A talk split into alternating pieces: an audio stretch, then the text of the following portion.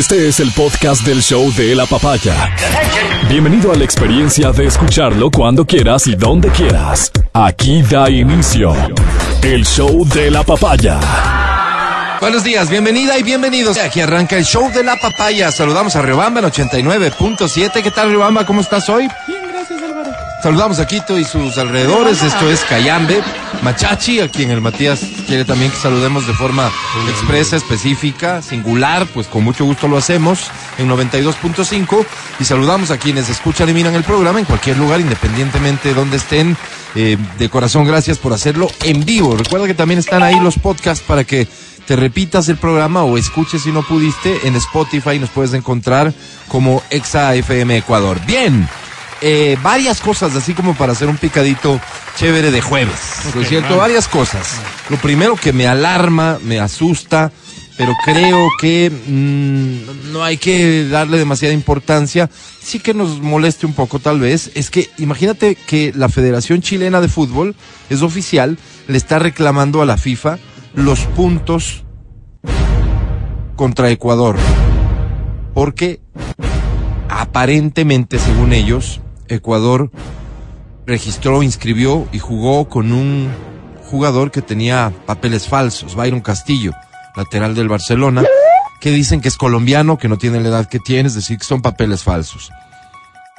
Este ya era un rumor, o mejor dicho, se venía hablando desde Colombia, desde Chile, eh, anunciando que van a pelear esos puntos, lo que significaría básicamente que Ecuador se queda sin mundial. Pero era eso, se hablaba en medios de comunicación, en fin.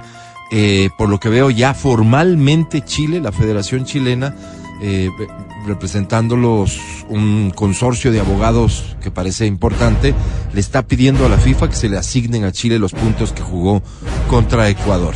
Esto eh, aparentemente estaría totalmente, digamos, superado porque fue una investigación que ya se hizo, que se terminó que esto de lo que se hablaba de Byron Castillo no se hablaba de él, sino de otra persona, y que Byron sí es ecuatoriano y que Byron es quien dice ser. Claro, yo lo conozco desde niño. Byron es quien dice ser. Ojalá Dios quiera que Byron sea quien dice que es y que no suceda ninguna sorpresa.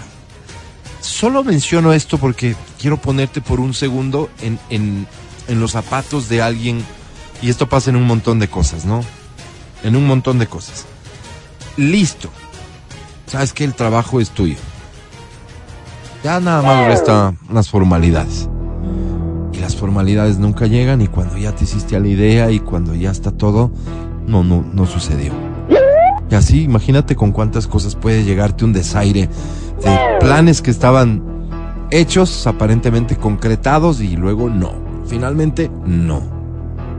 Si un viaje, si una mudanza, si un nuevo trabajo, si un nuevo carrito, en fin, lo feo. Imagínate que le pase al Ecuador esto después de que hay tanto entusiasmo, pero no solamente esa parte anímica, individual, personal de los seres humanos que disfrutamos del fútbol. ¿Cuánto en cuanto a presupuestos, en cuanto a acciones, en cuanto a gastos, en, o sea, ya un, tema económico se vería gravemente afectado? Pues yo digo, Diosito no permita que una cosa de estas vaya a prosperar y que más bien, eh, con mucha pena por cierto, pero que la Federación Chilena quede muy mal por intentar algo que, de lo que leo, ya está demostrado que no es así y que Ecuador ha ganado legítimamente todos los puntos del Mundial. Pero te pongo a pensar, a veces pasan estas cosas de cosas que ya están aparentemente concretadas y que se caen. No ves la misma universo. Ay, Toma, cuesta la corona. Ay, feo. la corona, imagínate la emoción en esos segundos. ¿Cuánto tiempo tomó a que corrija el, el error? ¿Un minuto? Sí, un minuto más. Imagínate menos. todo lo que se vive en ese minuto sintiéndote mis universos. Claro, y toda Colombia. Cuando No, piensa en ella. Olvídate de los que celebran. Piensa en ella. Y de pronto que le diga, no, no, perdón. ¿Ah? Lo que, lo que sintió pues el presidente Lazo en la elección anterior 2017. Claro. Estaba sentado dando declaraciones como presidente electo en el And the canal. winner is. Ahora se fue la luz. ¿Ah? Eh, Pe- pero yo era el. No, no era usted. O sea, Ha sido no brutal, ¿no? brutal. Pero, insisto, la, la incidencia económica de una cosa de esta sería muy grave. Y no es que quiero alarmar a nadie, más bien, insisto, de lo que he podido ver, es un tema ya juzgado y que no habría de dónde agarrarse. Pero hay que estar alertas y supongo yo que la Federación Ecuatoriana de Fútbol estará muy alerta a este tema y llegado el punto, pues si hay que reclamar, hay que reclamar y si es que hay que pararse duros, hay que pararse O sea, duros. tipo, quedarse sin mundial. Eso, o sea, es que la, la- lo que sucede si es que a Chile le dan los puntos que jugó contra Ecuador, le disminuyes puntos de Ecuador, pero eso, si se limitara a eso, de lo que veo, intentando hacer números, ojalá alguien me corrija, es que Ecuador dejaría de ser el cuarto y pasa a ser quinto, o sea, ya no clasifica directamente, sino que pelea el repechaje, no. El tema es que todos los otros equipos harían lo mismo, pues. Nos quedamos sin mundial, literalmente. Pero parece, repito, que es un tema que ya fue investigado, que ya fue aclarado oportunamente. Ahora, ¿de dónde sale para que formalmente la Federación Chilena haga una cosa de estas? Algo deben tener como una posibilidad. Y luego, qué feo, ¿no? Ya no clasificaste claramente no clasificaste porque no, no tuviste los méritos para hacerlo. Y pretender hacerlo de esta manera, feo, feo para ellos. Yo estoy seguro que mucha gente en Chile no, no, no estará muy contenta. Si llegara a darse, Dios no quiera, el caso de que Claro. Chile aspira a algo fruto de esta cosa, la verdad no, no, no sentiría yo esa emoción de, ay, clasificamos. Mm. Claro, No. como, como digamos un guarderas, que es como que no me eligieron, pero digamos. Pero aquí estamos. Jorge Aquí- estoy. Pero aquí como estamos, digamos, pero aquí estamos. No sé. Yo me acuerdo, yo, perdona que te corte, yo me acuerdo en AUTE teníamos un profesor. Oye, este profesor nos dio clases un mes y medio, dos meses. Un genio en marketing, no sé si alguna vez te llegó a dar. Un tipo que tenía un acento francés. Impresionante el tipo para el marketing. Es que no había pregunta que el tipo no resolviera. Un día le preguntamos acerca de detergentes, estamos hablando de detergentes, y el tipo se mete en los biosolves y no sé qué, la formulación química. Dice, solo de carros no entiendo nada. Pero un lector de esos impresionantes. ¿y? Y un día desapareció. ¿Cómo? ¿Cómo desaparece un tipo así? Entonces, yo tenía eh, una, una, la mamá de un amigo mío era secretaria en el rectorado. Y me dice, he sido cleptómano, dice, le encontramos ahí cogiéndose de una cartera de una profesora algunas cosas. Y el señor nunca pudo, que se había graduado en París, nunca pudo avalar el título de él. Porque no, que ya está, que ya mismo llega. Ya sabido trabajar como médico en un gimnasio. O sea, era un mitómano, era un mentiroso profesional.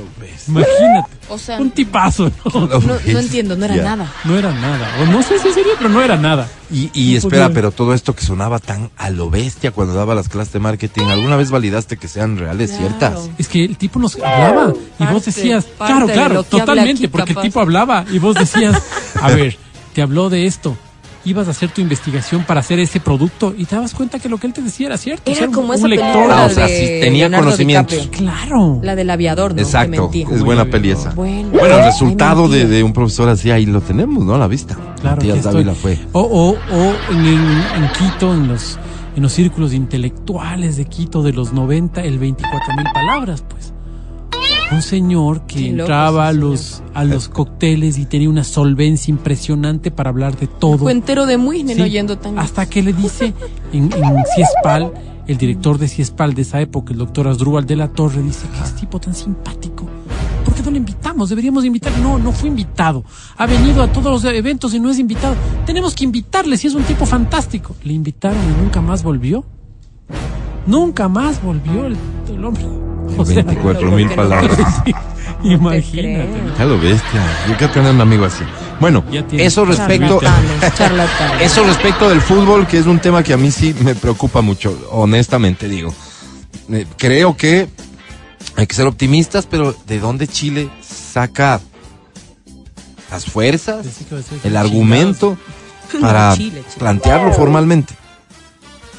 A- alguna expectativa deben tener, algún camino jurídico deben haber diseñado. O sea, hay que estar atentos. Supongo que lo que estoy diciendo yo es algo que ya lo tiene perfectamente previsto la Federación Ecuatoriana de Fútbol, pero, pero nada, estar conscientes de, de ese ligero riesgo, nada más.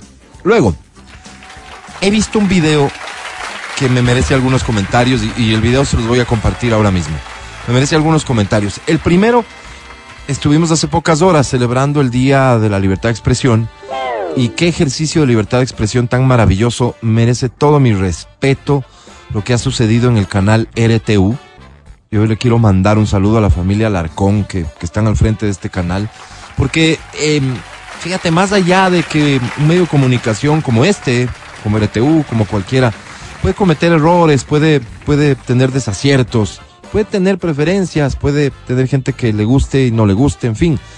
Eh, en, la práctica muchas veces es cuando se siente, se nota y se da a conocer la esencia de la que están hechos, en este caso, los medios de comunicación respecto de la libertad de expresión.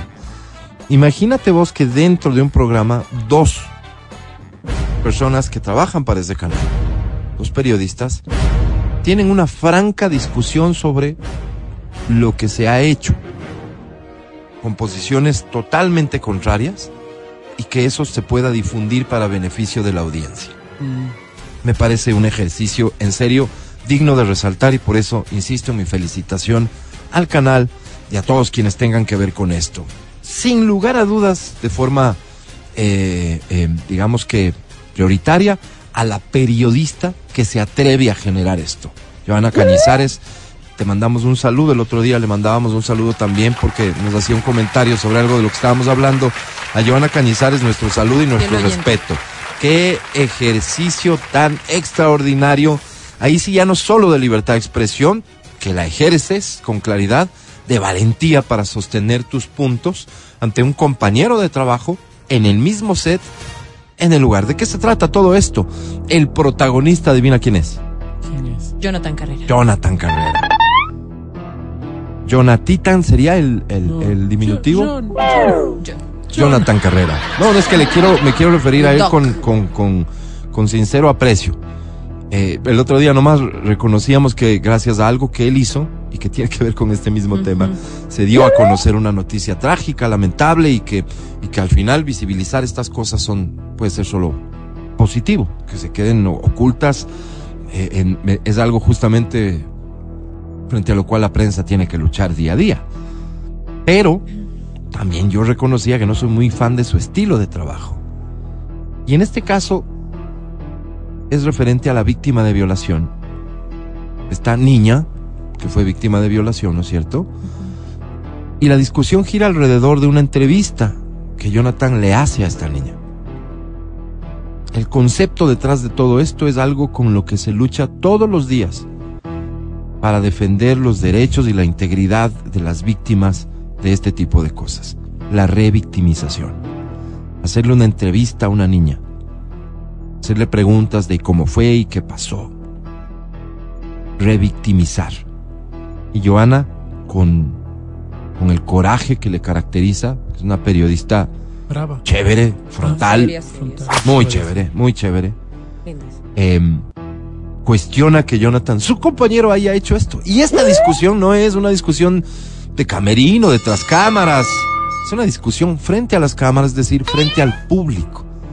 Por eso hablaba del ejercicio de libertad de expresión tan extraordinario ¿Es entre ella y Jonathan? del canal, sí. Sí. Mira, escucha. Y, y- y toma posición, por supuesto, de eso se trata al final, pero míralo también desde esta perspectiva que hoy yo resalto. Que bien por Jonathan también, que defiende sus puntos. Yo creo que Jonathan está muy equivocado, pero defiende sus puntos. Por Joana sobre todo, y por lo que significa este ejercicio en el canal RT una vez más. Porfa, Feli. no se puede ¿A qué momento está revictimizando? En el momento en que usted le pide que recuerde todo lo que le ocurrió para Eso que le quiere decir que una psicóloga no le puede, periodística. una psicóloga no le puede preguntar lo que pasó.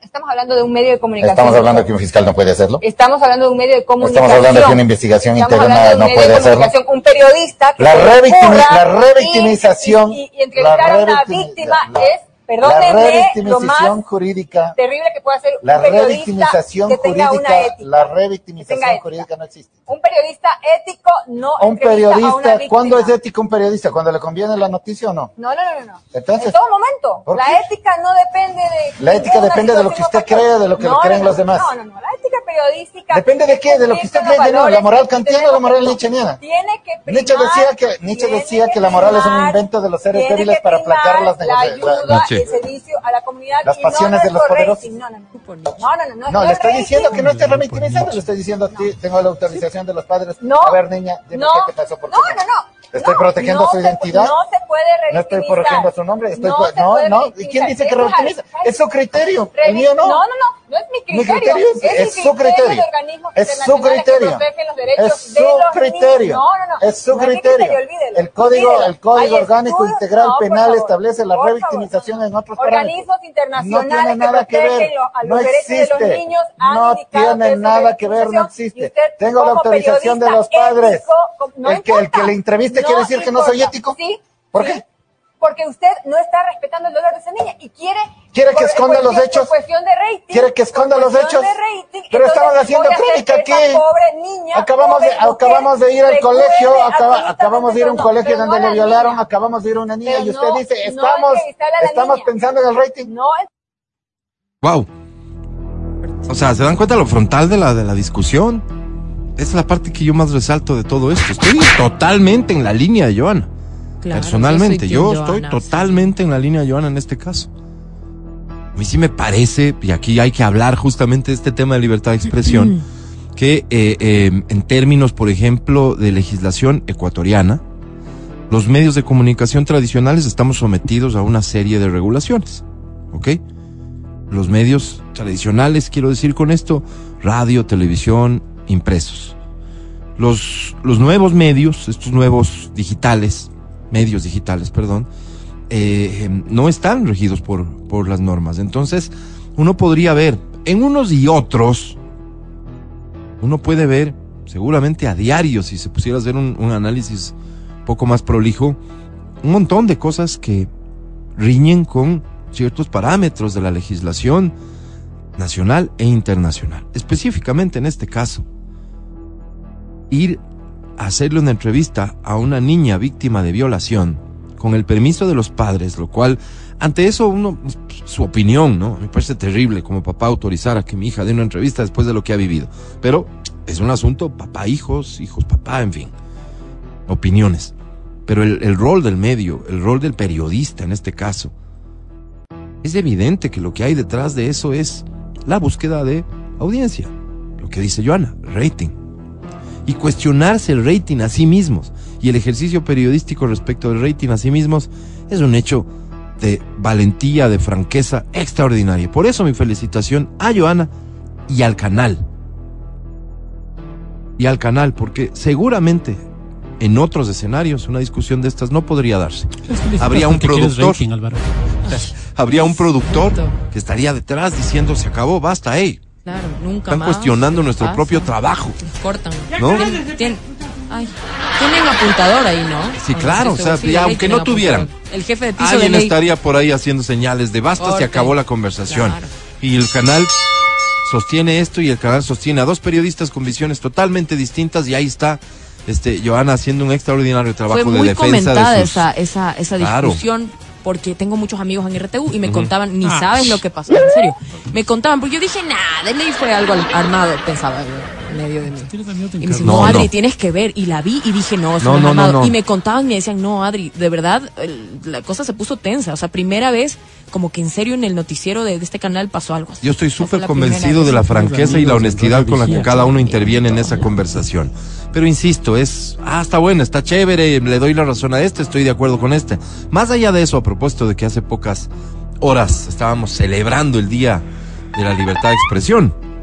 Qué chévere ejercicio de libertad de expresión. Sinceras felicitaciones. Bueno, Matías Dávila, ¿qué tal? Buenos días. Amigo querido, buenos días. ¿Sabes qué? Claro, para las personas que no tenemos idea de lo que es el tema de la legislación y hasta dónde llega la legislación, yo creo que un, un termómetro para poder medir estas cosas es el amor, ¿no? Lo que tú dices, yo, no sé, es mi punto de vista, ¿no? Para mí un hijo es tan, es tan sagrado. Si no, si no pongo, si no pongo sobre la mesa los triunfos que tienen mis hijos, ¿no? Ah, mira, hoy, no sé, metí un gol. No se diga las cosas duras que pasan, ¿no? Soy como muy celoso, si quieres, de esas cosas como muy en casa. Entonces trato de mantener esa privacidad para ellos, ¿no? Imagínate poder ventilar alguna situación negativa. Ahora, si esa situación negativa que yo ventilo ayuda a que otros padres tomen conciencia de, pues tal vez podría justificarse, pero te digo, en primera línea, me, asombra eh, Jonathan Carrera, yo siempre es una persona que yo, yo admiro profundamente, es un tipo tan inteligente, es un tipo que tiene tantos argumentos, es un tipo que se ve que lee, como te dije el otro día, yo el otro día hacía un análisis de música, oye, es un conocedor impresionante, ¿no? Pero independientemente, como te digo, de quién tenga la razón por temas de legislación, es decir, tendríamos que poner un grupo de abogados aquí a hacer el análisis respectivo y ver quién es el que tiene la razón. Yo, Pero es el estilo periodístico de Jonathan. Claro. Es súper crudo. Él dice, él defiende a capa y espada. Yo hago crónica y la Claro, crónica él es crudo. no sí, tiene Tal filtros. cual. Entonces Matías Dávila no lo haría. Matías Dávila no lo haría. Eh, Matías Dávila tal vez sería muy cauto con esa información, más aún de un tercero, porque de alguna forma reflejaría a mis hijos, diría, me gustaría que mis hijos muestren una, una cosa como esta tan dolorosa. Ya supimos la historia. yo, yo creo que ya llegar más allá ya es un poco, eh, no sé, Dime qué debe, o sea, beneficio se puede obtener de una entrevista a la niña víctima. tal vez el beneficio que se puede obtener tratando de encontrar las partes Sí, sí, sí, positivas, claro, un claro, ejercicio de encontrar las partes positivas. Podría ser que, que la persona que en este momento nos esté escuchando, que escuchó la entrevista, que sea padre, puede decir, no, yo no confío en esto, yo tomo estas medidas, esta y esta, para que esto no pase. ¿Tú crees que era Tal vez mi hijita... se Pero me y hablar ocurre, con los padres. Una de las los cosas, padres tienen también la, la, Claro, la versión claro. de primera Pero eso mano, te o sea, digo, ¿por qué y- no la noticia ya estaba contada. Claro, si es que, si es que la historia... ah, ah, Conmover al público viéndole a la niña llorar. Mira, si es que la historia eh, aportó un hecho, el hecho fue que la niña usaba saco rojo y la policía define que las últimas víctimas de violación han tenido saco rojo, vos dices, oye, qué interesante, estadísticamente tienen saco rojo, voy a no ponerle a mi hija. Se me ocurre, ¿no? Hablando Sí, cualquier cosa. estupidez. Sí, co- como no, no, suelo los hablar. colores sí tienen una relación. Ah, no es tan estupidez. Ah, mira. Pero, eh, sé, tal vez. ¿Sabías esto o, o No, no, no, te estoy diciendo por decir cualquier cosa, ¿me entiendes? Si, si es que la historia aportaría eso, yo creería que vale la pena para las personas que puedan tener hijos y pero eso significa el dolor de una niña ¿Qué puedes- revivir la historia Exactamente, dolor por eso es Que revictimizar. la fiscalía, que ¿Qué puedes obtener de una niña que ha pasado por un trauma así en cuanto a respuestas que te sirvan justo para este propuesto que vos digo, dices? Yo sí, digo, tal vez no, no yo sé. digo, bien jodido, bien jodido entender, defender lo que hace Jonathan, pero todo el respeto del mundo para lo que hace Jonathan, que lo haga.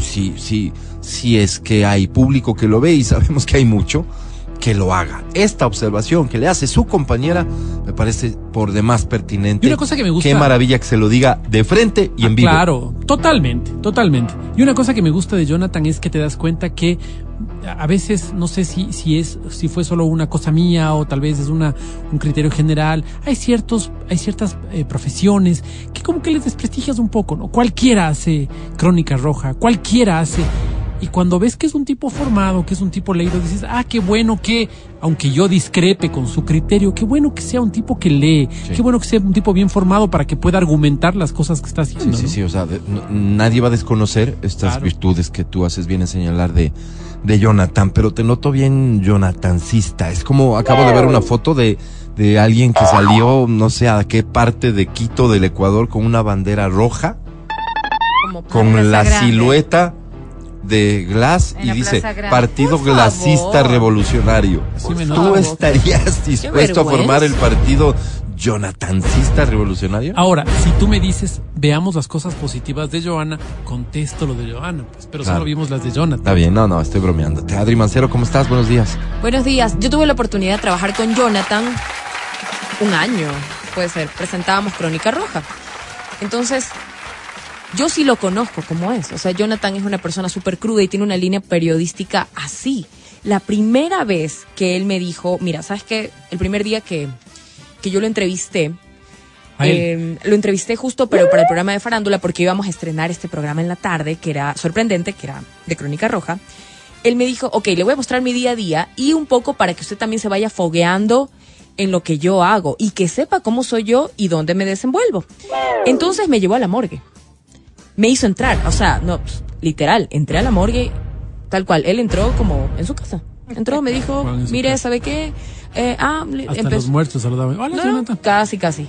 Abrió el, el- tienen como un una especie de re- refrigerador donde, donde hay cu- cuerpo. Me lo mostró así literal. Yo dije, "Ah", o sea, no me, no, ni siquiera me preguntó, simplemente abrió. Entonces creo que es un tema de personalidad. Él es así. No, no lo hace con malicia de pronto, pero obvio sí hay que tener tino, como, como yo sí soy Team Jo- Johanna, o sea, yo realmente en, en la vida podría revictimizar a, a una niña, sabiendo por todo lo horrible que pasó. Pero entiendo también la línea periodística de Jonathan, que es súper cruda, que no lo hace de pronto con malicia, sino que de pronto quiere ir hasta las últimas consecuencias y quiere de pronto tocar alguna fibra por ahí. No lo sé. En el caso de una niña sí me parece súper delicado. No sería la primera vez, porque él viene haciendo esta línea periodística desde TC Televisión, desde Extra, donde él trabajaba. Entonces, sí lo conozco y es una gran persona y es una persona muy solidaria y muy buena. O sea, su calidad moral no tiene nada que ver con lo que hizo ahí, pero siento que sí fue como un error de pronto. O sea, a ver, entrevistado a la niña. Sin embargo, él recalca que tiene el permiso de los padres. Sí. Es decir, que él justifica un poco eso. Es como que yo no lo hice sobrepasando el permiso de sus padres. O sea, haya- había una con- autoridad que, Exacto. que permitió Él está justificando y él está diciendo, yo hablé primero con sus padres. Es decir, no veo nada de malo. Pero no también es que se puede estoy leer siendo como si totalmente los papás no se quejan de que se quejan ustedes. Exactamente. Él está diciendo como, yo no estoy siendo irrespetuoso ni, ni estoy siendo poco ético. Hablé con sus padres. Eso también habla de mí, de que soy ético. Hablé con sus padres antes de ir directamente a la No, fuente. profundizar a- alrededor de la ética de Jonathan yo no me atrevería en ningún momento. Estamos Yo hablando de un hecho específico que yo no estoy de acuerdo con una entrevista que se haya realizado así. eh, por, por muy, muy, muy leído que evidentemente es Jonathan, parece que esto que él intenta defender del concepto de revictimización, ahí le falta un poco de lectura. Eh, básicamente eso, es un hecho específico, es una entrevista específica y fíjate que yo no lo abordo desde el lado de la crítica de Jonathan, sino desde el mérito de que haya una discusión alrededor de esto, una discusión transmitida en vivo. ¿Y cuál Insisto, sería me el parece criterio? extraordinario. ¿Cuál sería el criterio de él para tomar la decisión y decir, ok, ahora sí me voy a ir con, con como digamos, con, con la noticia ya con el plato fuerte, voy a ir directo con la víctima, voy a hablar con los, con los padres, voy a pedirle permiso y ahora sí. De pronto hubo un diálogo donde los padres quizás le dijeron, sí, haga, haga, haga lo que tenga que hacer con tal de que usted nos ayude. seguro, seguro hubo, pues. Y, y, y, y, y Por eso él habla de entrevístele nomás, o sea, dele, dele. Claro. Dele ¿Qué nomás. puede aportar una niña en un contexto de información de esto? Es lo que yo me cuestiono y básicamente se lo cuestiono al buen Jonathan. Verónica Rosero, ¿cómo estás? Buenos días. Buenos días, el placer de acompañarlos como todos los días aquí. Gracias, Vero. Oye, qué difícil, ¿no? Qué difícil, porque creo que entender cuál es el proceso que puede estar atravesando eh, una familia como, como la que ahora enfrenta un momento tan duro como este, ¿no es cierto? No se diga a la niña que está envuelta en todo, en todo este drama para el resto de personas, para quienes somos ajenos, o por más cercanía que tengamos, no es lo mismo que estar en un momento y en una circunstancia como la que deben estar atravesando, en donde no necesariamente la razón viene de la mano de tus acciones. Pues no estás, estás en un momento de debilidad, estás en un momento en donde las cosas son muy difíciles de manejar, en que posiblemente no sabes qué hacer bien y qué, en qué puedes errar. Y, y yo creo que aprovecharse de una circunstancia de esa naturaleza sí resulta ser muy peligroso. Ahora, dentro de otro aspecto, yo creo que los medios de comunicación, pero fundamentalmente los periodistas y quienes hacemos o, hemos hecho trabajo de reporterismo, sí debemos tener un límite de asesoramiento claro hacia las cosas y hasta dónde podemos llegar. Creo que es fundamental que cualquier comunicador, y no se diga un periodista que tiene una formación distinta, se garantice que lo que está haciendo es lo adecuado. Porque, y, y esto eh, en función de la tarea que cumple el señor Jonathan Carrera, que debo decirle, no es un periodismo que, con el que me siento a gusto. La crónica roja no es una de las cosas que, que veo siquiera, porque me molesta, me molesta, me parece que hay un abuso exagerado de lo que está ocurriendo en un momento de debilidad de cualquier ser humano. Yo creo que allí la búsqueda del morbo viene a ser una tarea fundamental. Y si para muchos el tema del periodismo de farándula nos resulta tan chocante, pues imagínense lo que significa aprovecharse de la desgracia de otro para provocar una nota periodística. Así es como lo veo yo. Y creo que en una circunstancia como la que estamos viendo, creo que el señor Carrera se equivocó de principio a fin. No solamente por el tema de la revictimización, que es clarísimo, que además está también tipificado, sino adicionalmente, porque en búsqueda de obtener qué se permitió hacer una nota de esta naturaleza. Decía yo, posiblemente los padres en búsqueda de justicia puedan cometer errores de esta naturaleza. Quizás su abogado eh, procurando una motivación emocional, pero realmente quienes pueden estar pendientes de una nota como la que él estaba graficando, con una entrevista a una niña víctima, pueden sentir o pueden actuar de una manera distinta a la que podrían haber actuado tan solo leyendo una noticia? escuchando lo que había ocurrido con la niña? ¿Podemos cambiar o sensibilizarnos más de lo que ya nos hemos sensibilizado escuchando el diálogo y el llanto de una menor? Yo creo que hay allí una búsqueda de notoriedad que no era necesaria.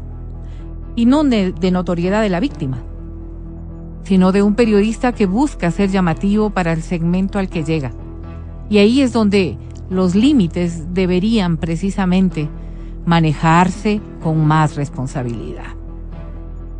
Yo me pongo a pensar y en lo que ha dicho Mati concuerdo plenamente.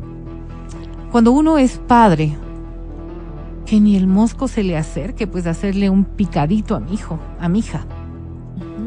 Creo que estamos tan pendientes de aquello que el dolor puede nublarnos las circunstancias racionales de obrar. Pero el periodista no. Y yo concuerdo plenamente con, con Joana Cañizares. Creo que había que hacer allí un corte a esa nota y creo que había que paralizarla porque la libertad de expresión, si bien tiene méritos tan importantes como decir lo que ocurre en el país, hay formas y métodos para que no resulten ser dañinos.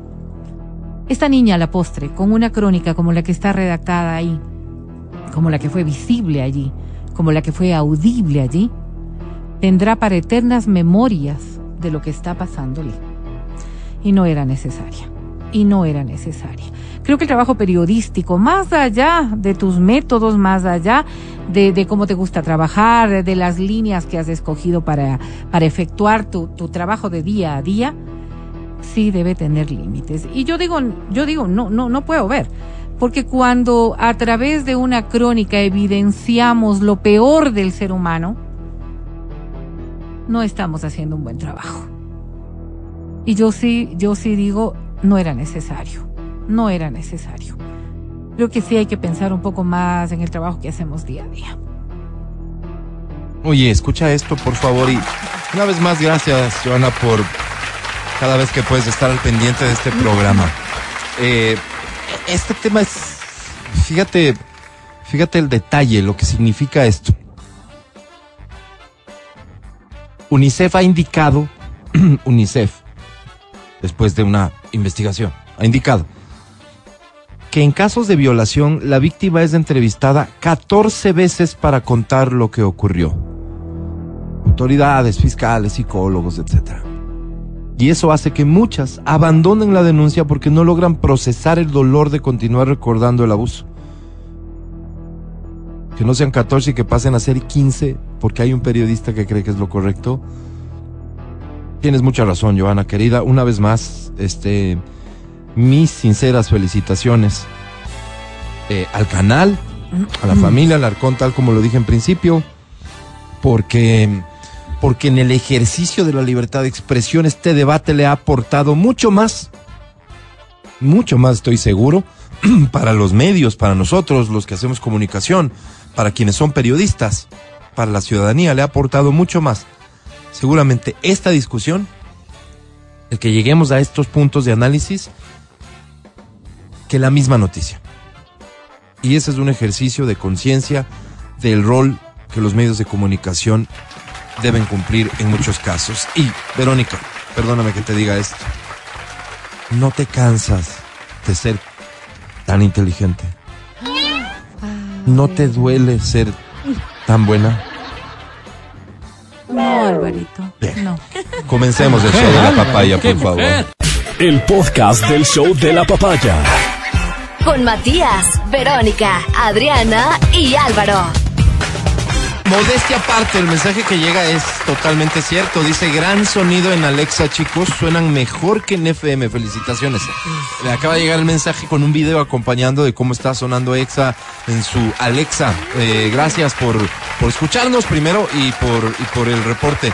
Sí, Esos, ¿sabes esos, qué? esos Eh, metidos a mí me molestan. no, ¿sabes? Ah, Déjame no, decir no, algo a ver, antes. dale, Esos han de querer entradas, alguna cosa. ¿Qué entrada quieres? Yo te regalo. No, no, no, no, Eh, ese metidito así como, profe, recuerde que tenemos prueba hoy. Uy, Sí, eso me Tiene que ver esa actitud con reconocer algo. Sí, sí, es el profe, qué lindo día, no se da Y cuenta. nadie le pregunta, Ya ¿no? vos dices, pero ¿quién te preguntó, Salazar? Cállate. ¿Pero por qué le vas a decir eso? No, no, el profesor no le dice eso, evidentemente. Pero los los compañeros, ¿no? alumnos O que sea, porque son tarea de vagos. Pero, pero, pero esto sería, eh, esto, le esto. entendería yo que le diga a otra radio. profesor. O sea, que viene otra radio en, en- en FM a decirle, ¿quién te preguntó eso? ¿Por qué andas diciendo eso? Es, ok, entiendo. Porque es un poco de Listen, envidia. listen, no sé si solo soy yo, pero hay un ambiente de paz en el aula, ¿ha notado? Sí, solo eres ¿Te tú. preguntó Silencio, eso, digo. Salcedo? Pero ¿cuál es el problema que lo digas si es que lo siente? Y, si- y sobre todo si es verdad. ¿Por qué hacen quedar mal a los otros? Yo iba a decir hace un rato, iba a decir hace un rato, este es totalmente cierto. Hemos eh, incorporado desde la semana anterior un sistema de procesamiento específico para nuestra señal online que provoca que tengamos el mejor sonido online de la radio. Del mundo Así mundial. de simple. Y cuando hablas de online, hablas del mundo mundial. Porque ahí ya no son solo las radios, las pinches radios de aquí, no, estamos hablando de un mundo entero. Entonces, sí, nos, nos preciamos de eso, de haber entendido que había que hacer un esfuerzo ahí para que nos puedas escuchar en tu teléfono, en tu compu, en tu Alexa. Si tienes una Alexa, yo te recomiendo siempre que, que estés pendiente de todas las cosas que van incorporando a su software, digamos, ¿no es cierto? Porque hay cosas para hacer que son maravillosas, te entretienen un montón y te ayudan un montón. Este es uno de los inventos más, más chéveres que yo he visto en los últimos años. Luego de... No, no, luego de, nada, luz. solo no quiero decir es el más chévere, porque, porque podría alguien decirme, no, pero no, Pero no luego, dejes luego de de la lado cuchara- esto. luego de la cuchara de palo podría ser. ¿Descansaste adecuadamente, onda? Estás hablando cosas. Pero hablando ha a nivel un poco- tecnológico, un pues. poco virulento. Sí. Dávila tienes one, te Ya, dice. ya siéntenlo. En, en conocimiento y en, y en actitud el día de hoy. Y esto que le pregunta a Vero, aunque ella no sepa, es real. Matías hoy durmió menos de lo que acostumbra. Sí, sí. ¿Sí, verdad? Sí. Vienes Mijo, golpeado. ¿Cuántas haga horas otras menos? cosas de noche. Yo duermo ¿Cuántas? mis ocho horitas. Ya, pues, ¿y cuántas fueron hoy? Siete más. Eh, fíjate cómo Vienes afecta esto. cansado, vienes Más o menos. perturbado. Pregúntame que cuántas horas dormía. Es que vos duermes cuatro ¿Cuántas? siempre. Pregúntame. ¿Cuántas horas dormiste? Dos. ¿Cuántas Pero duermes? También se te ¿Cómo nota, puede? ¿Pero cuántas duermes? Interrumpidas. Pero cinco. también se te nota, Vero. Sí, sí, sí. Hoy estoy O sea, bruta, bruta. No, no, pero además, Vero, o sea, es no tu mal genio. Digas, No, no, no estoy. No, ¿cómo no vas a estar? Estoy Mira bruta, cómo me ves. bruta. no estoy! Bueno, Perdón. A ti, que, ¿cómo te afecta la falta de sueño? Ah, para mí, Uno se pone torpe. A ti que me escuchas, Yo me pongo mándame un mensaje. torpe, ¿Cómo te, torpe, cómo te afecta? todo, ¿Qué sientes así cuando no has dormido mis suficiente? reflejos no son los mismos. Ok, Sí, por ejemplo, ¿no? sí, eso es cierto. Sí, Sí, y, y estás alerta. Oye, y- conducir sin haber dormido bien es un peligro que está no, toca poner el doble de concentración Total, en realidad. total, sí. sí. Sí, y no soy tan inteligente como normalmente soy. Y a eso, te pones y a eso bruta. súmale Sí, que me pongo bruta. sales temprano de tu casa. ¿Cómo bajas la ventana en ese frío? Y si llueve, pues ahí te. Entonces eh, tienes las ventanas arriba, empieza el calorcito del auto y, Y- es peligroso. No, es pues muy, muy peligroso. No, no, Entonces conducir- conducir, todas eh, las cansado. No, No, terrible. peor. Es mejor coger un, un jarrito de Terrible. café y venir acompañada. Y, y- y espérate, porque Y no esto del café también. café, por cierto. Esto del café también pasa porque produce el café en ti, no necesariamente en todas las personas del café, la cafeína produce. Eh, no, no, no necesariamente. Así es. O sea, hay personas que dicen, yo no puedo tomar café en la tarde, noche, porque si no, no duermo. Así es. Pero hay No. otras que necesitan un café para dormir. Sí, Claro, claro, pero en el día no, en el día no me, no me Digo pasa que en mi caso la marihuana, como yo no nunca he consumido marihuana, no sé qué pueda ocasionar, entonces yo solo Ah. café. La- ¿Qué hace la marihuana, Adri? ¿Te adormece? Sí, te pone, te pone como un estado como relajado. Pero que te Que, pero que, eh, ¿Te perdóneme, contaron? no te adormece. ¿No le No. despierta? ¿No, No. te ¿Te despierta? ¿No te pone prima? activo? Porque si Me con- dicen que esto claro. sirve para ser muy creativo, un dormido no está muy creativo. No, no, no, solo te pone en un estado más relajado, donde sí creo que despiertas ciertas cosas por ahí, pero no como que... Pero no relajado contado, a ¿no? nivel físico, o sea, estás como... Lento, sí. Sí le bajas a segunda. Sí le ¿no? bajas. O sea, Sí le bajas. Sí, ¿verdad? Y cuando Sí. tienes que estar en primera, pues ¿para qué O se te meten en eso? el famoso que te Ay, cuelgas. Alberto, no me estés preguntando a mí, yo... No, Yo ahí, no sé, pues, de ahí por viene el término, es que está volado, está colgado, o sea, te quedas como viendo un punto fijo, o sea, tu mente está trabajando tanto, pero como que la parte física no responde o no va acorde a... Es Mira. como cuando tienes como un coágulo de sangre. Entonces, ¿por qué les gusta esto? Y te sí, Algo que aportar, Matías, por favor, ahí. aporta algo. Con mucho gusto, mi estimado Álvaro, de En mi serio, algo, aporta algo. Es que no tengo experiencia con el Ya. uso de marihuana. Bien. Esto es, esto nos permite llegar a lo siguiente, fíjate. Adri Mancero se permite hacer comentarios y Adri Mancero, ¿tú consumes marihuana? No, no consumo, pero sí he probado. Matías Dávila, ¿Tus padres ¿consumes marihuana? Sí, sí Álvaro. saben. ¿Has Mira, probado? mira, mira. Aquí tu hijo cuando sabe. tenía 19 No, no años. Álvaro. Probaste. Verónica Rosero, ¿alguna vez probaste? Nunca más en. No No consumes nunca, ¿no? ¿Has probado, Verónica? Nunca más. Alguien con un poquito más de conocimiento jamás, jamás. No, no podría. sobre el tema. ¿Podría darnos alguna pista Claro, claro, que de nos oriente. qué te produce cuando, cuando consumes? O sea, ¿qué, Hambre. qué- qué te, qué sientes? Ay, ¿Qué sientes? ¿Sientes, ¿Hambre? sientes te da rico? hambre, te da hambre después, sí. La, la famosa leona. ¿Por qué te da Pero ¿por hambre? qué tampoco Yo no sé por consumes? qué no eso te da Pero hambre. conoces un montón para Ay, consumir pero poco, es ¿no? que, eh, No, pero- una vez que haya probado ya Pero una sabes. prueba Sí, bien. A ver, alguien que ha consumido alguna vez dice como que me desconectaron del cable eléctrico y me pusieron pilas chinas, dice. Ah, más bien. Creo que esto lo que grafica es justamente como que perdiste un poco se energía, te pusiste más... La pila china es así, No. intermitente. Esa pila viene, no- va no le viene, mete todo. Es como que estás bailando reggae, así, ¿no es cierto? ¿Y Siempre por hacen qué- y por qué la alusión del Siempre hacen alusión a aquello, porque Sí, cuando bailas reggae estás como... ¿A cuántos BPMs viene el reggae, DJ Selfie? Porque eres DJ. A 80 y, eso es bajo, normalmente, ¿cuánto viene? ¿no? Normalmente, ¿qué? 90 Son normales, BPMs, 90, 95 95, BPMs. dice. Esta viene da- 80. Es les da porque- la chistosa. Sí, sí. Como la chistosa. ¿Qué significa eso? Son que- te ríes. O sea, porque Cualquier pasó el cosa. mosco, Cualquier porque cosa. te acordaste Ah, ya, ya. algo y si el de al lado también está en el mismo estado, se ríe y no paran de reírse y así pueden estar media hora. O sea, Perdón, pero de, perdón, perdón, perdón. que ¿Cómo me dé la chistosa de malo no tiene nada, ¿no? Sí. Pero una... Ay, si estás en un pues. funeral, ¿te imaginas? Claro, Ahora, no. una que no cosita, una cosita. No, no, Vero, ¿cómo vas a fumar ¿Cuánto, un funeral? cuánto No. dura el efecto de, de un tabaco de... Ya estás O sea, poniendo preguntas joint. complicadas. Mira, la respuesta es tan clara como esto. Es igual que el café. A cada persona le produce una reacción diferente. Sí, pero ¿cuáles son las reacciones más generales, no? Porque... Esa es una buena pregunta. Hay tipos de hierbas a tienen diferentes efectos en todo. Es todo un submundo. Según me cuentan, jaja. ¿Alguien que se atreva a decirnos qué por- tipo de efectos? Aquí, aquí los Porque somos comedidos. un poco pues. ignorantes en Aquí los comedidos. y vale la pena En que otras nos- cosas que no les preguntan están mandando mensajes. Aquí Claro. queremos mensaje, no hay ni uno. No, sí hay, pero no tienen datos de los que queremos. Bueno, O digan cuál Pero ha sido su depende de la, de la regular o de la, o la buena, digamos. A ver, a ver, Porque a ver, cuando- ¿cómo? Hay como Ah, la gasolina, Pero Claro. regular y Claro, super. claro, claro. La regular es como la, la, la chola que le dicen. Entonces ya te Hay eso calidades. no te da como tan, Hay calidades, tan buen, entendámoslo tan buen así. sabe bastante para probar poco, No, Álvaro. sino que digamos, cuando probé, probé en serio y dije, a ver, ¿cómo es esto? A ver, si voy a probar, quiero saber qué mismo. Entonces Y me probaste dieron- de la super. Me dieron la cholita, luego año. me dieron, digamos, la super. Y ahí dije, oh, qué diferencia. Pero esa es, mucho más fuerte. Me, pero, pero espérate. Estuve también en, en una fiesta donde una amiga consumió por primera vez y le dio el famoso blancazo, que es cuando mm, tu Cuando cuerpo no asimila no asimila también eh, el hecho de, no sé, pues, de fumar marihuana y, y produce vómitos. Uy, ¿te desmayas Sí, les da, les da como, sí, como que se quieren desmayar, como que se escuchen les baja la esto. Ah. esto, te pones relajado, tus sentidos se agudizan, te ríes de cualquier cosa, te da sed y Uf, cuando ya te está pasando te da hambre y la comida La se leona. siente muy rica. Claro, si los sentidos están exacerbados, ¿Alguien el tiene? olor, el... La el secona y la ser, leona. ¿viste? ¿Alguien- ¿Vale tienes?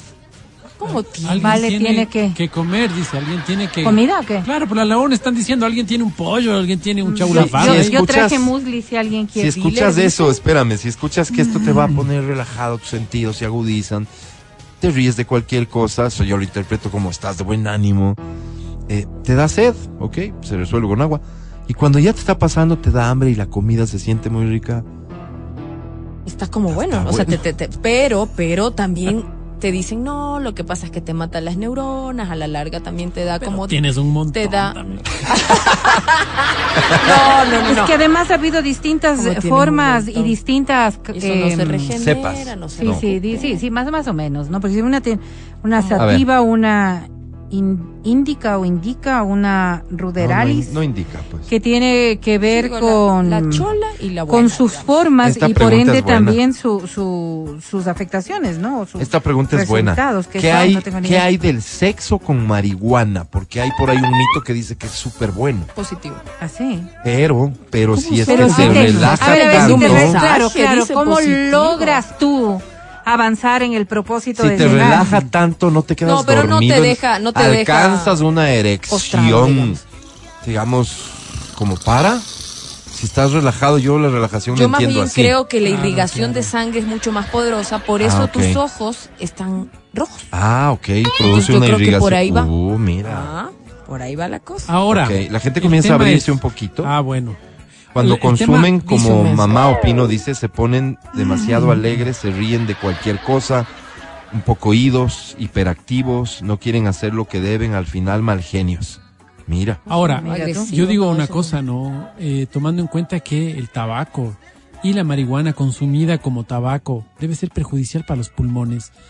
¿Qué pasará si la consumes en un browning, el famoso happy brownie? Uy, no. ¿Será que Ahí ahí, te tiene tuerces. Sí, pero será que ahí Dice, tiene menos ¿cómo te problema? tuerces? Por ejemplo, porque no te está afectando los pulmones, entonces ahí será que Pero al cerebro te afecta de la misma manera. Y el cerebro es el que condiciona todas estas acciones de las que están ahora hablando. Sean cuidadosos al hablar, por ¿Puedo favor, algo, porque hay favor? estudios profundos No, no, no, sobre, a ver, a ver. sobre A la ver, afectación. La, ¿no? la afectación al cerebro es indiscutible. Si te produce blanqueo, si te produce emociones, ¿Qué si te? Que, que lo te que acaba de decir, que te pues, tuerces. Que te da vómito, que te da no sé qué cosa.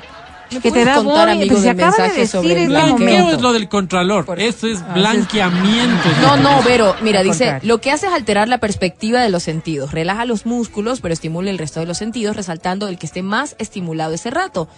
Tiempo depende del tipo de planta y cantidad de consumo o tolerancia. También de la cantidad de THC, que es el componente psicoactivo. Diferencias Claro. entre sativa e indica. ¿Indica o indica? Indica, ya. ser. Marcan bastante el tipo de efecto que indica, quieren. pues, ¿no? ya. El sexo con marihuana es de las prácticas tántricas más brutales. La relajación ayuda a que los Tántricas. ah, tántricas, por eso.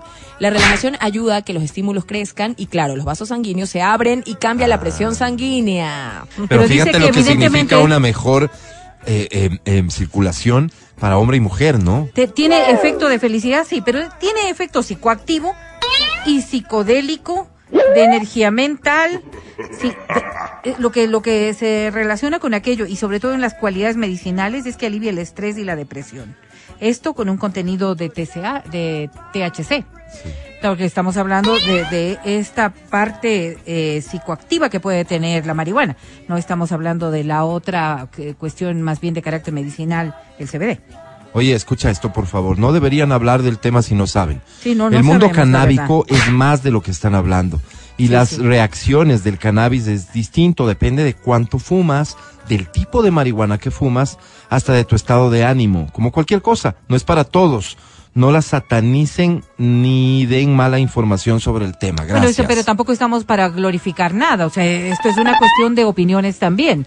Yo, por ejemplo, soy total y absolutamente opuesta al consumo de la marihuana, lo he dicho siempre. sí. Y no es una cuestión de satanizar o no y está bueno que esta posición tuya la reconozcas con, con- que, que tienes una posición, pero que tampoco tienes toda la información.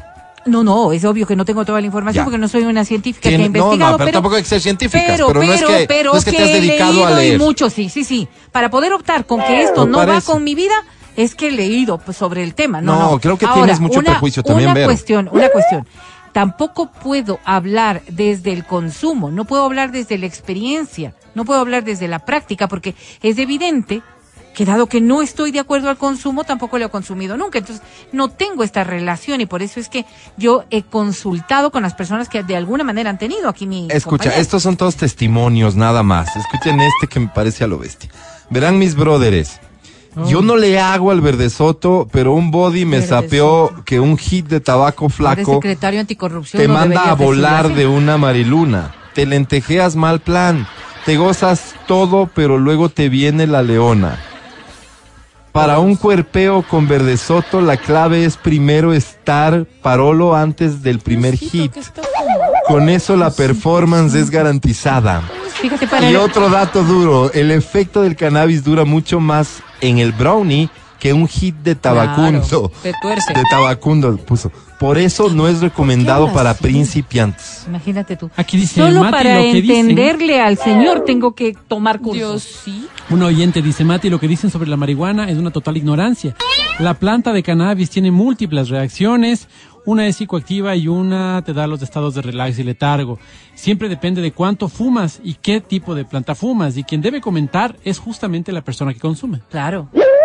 Sí, sí, sí, pero que podemos emitir un criterio respecto No, de si puedes emitir parece sobre no. cualquier cosa. Es obvio. Esta es una planta que viene de la madre naturaleza que abre tu mente. Así El es.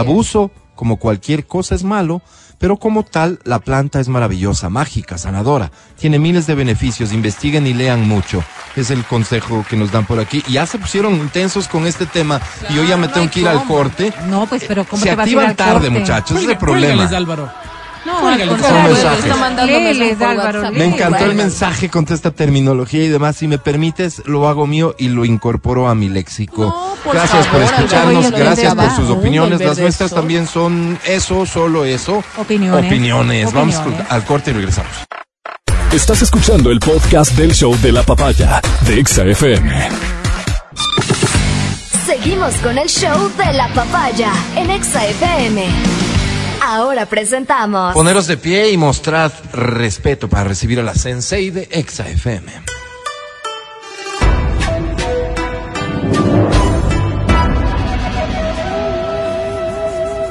Nació en Otavalo, Pero, por decisión de sus padres, se radicó en Quito, en donde estudió. En la escuela del Colegio San Francisco de Sales, para después pasar a la Inmaculada. Estudió comunicación en la Universidad Central del ¿Y fue Ecuador, compañera de quién, Álvaro? Huasho. ¿Guacho? Después, en el Tíbet, se ha formado para compartirnos todo su saber. Verónica, bienvenida.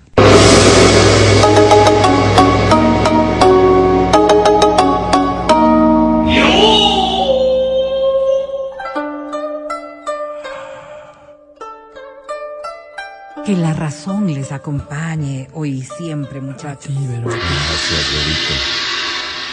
Hoy, hablar de adolescentes y de los problemas que podemos enfrentar cuando se trata de formar a un adolescente, pero adicional de tratar de entender estas respuestas que en ocasiones nos cuesta mucho poder comprender, pero sobre todo guiar. La mayoría de las personas sabemos claramente que la adolescencia es una etapa en la vida de los seres humanos que resulta ser absolutamente contradictoria. Es decir, no ¿Cómo? estamos en capacidad todavía de, de poder definir una personalidad o ciertas características o condiciones de lo que quieren realmente hacer. Contradictoria porque un día amanecen con el gusto por algo y quizás a esa misma tarde o al otro día están en una vereda totalmente opuesta a lo que pensaban. Claro, los adolescentes, quizás uno de los mayores problemas que pueden enfrentar es creer que lo saben y lo pueden todo. Todos hemos pasado por esa etapa. Claro que sí. Y habrá que recordar aquellas eh, definiciones que teníamos y aquellas cosas que queríamos hacer y que ya en el transcurso del tiempo y que viene de la mano, ojalá de la madurez, hemos entendido que no era la forma ni el momento preciso para hacerlo. ¿Qué pasa en la mente de los muchachos, de los adolescentes, Bueno, vamos a cuando entender- llegan a sentirse así? Vamos a entender una, de todo. una cuestión que es eh, física. Recién está desarrollándose una parte de su cerebro. Claro. Y estamos hablando de un muchacho entre 11 y 17 años que pensaríamos que ya tiene desarrollado absolutamente todo.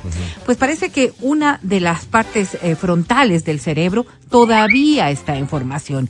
Y al estar en formación hace que tengamos estos pensamientos algo sui generis Torpes. respecto de las cosas que podemos hacer burro. o de las cosas que Oye, pensamos que podemos Lo que acceder. estás diciendo es una forma Sí. educada de lo que dice el Adri, Tal la edad cual. del burro. Sí, sí, sí, sí, sí. Indiscutiblemente, no podemos.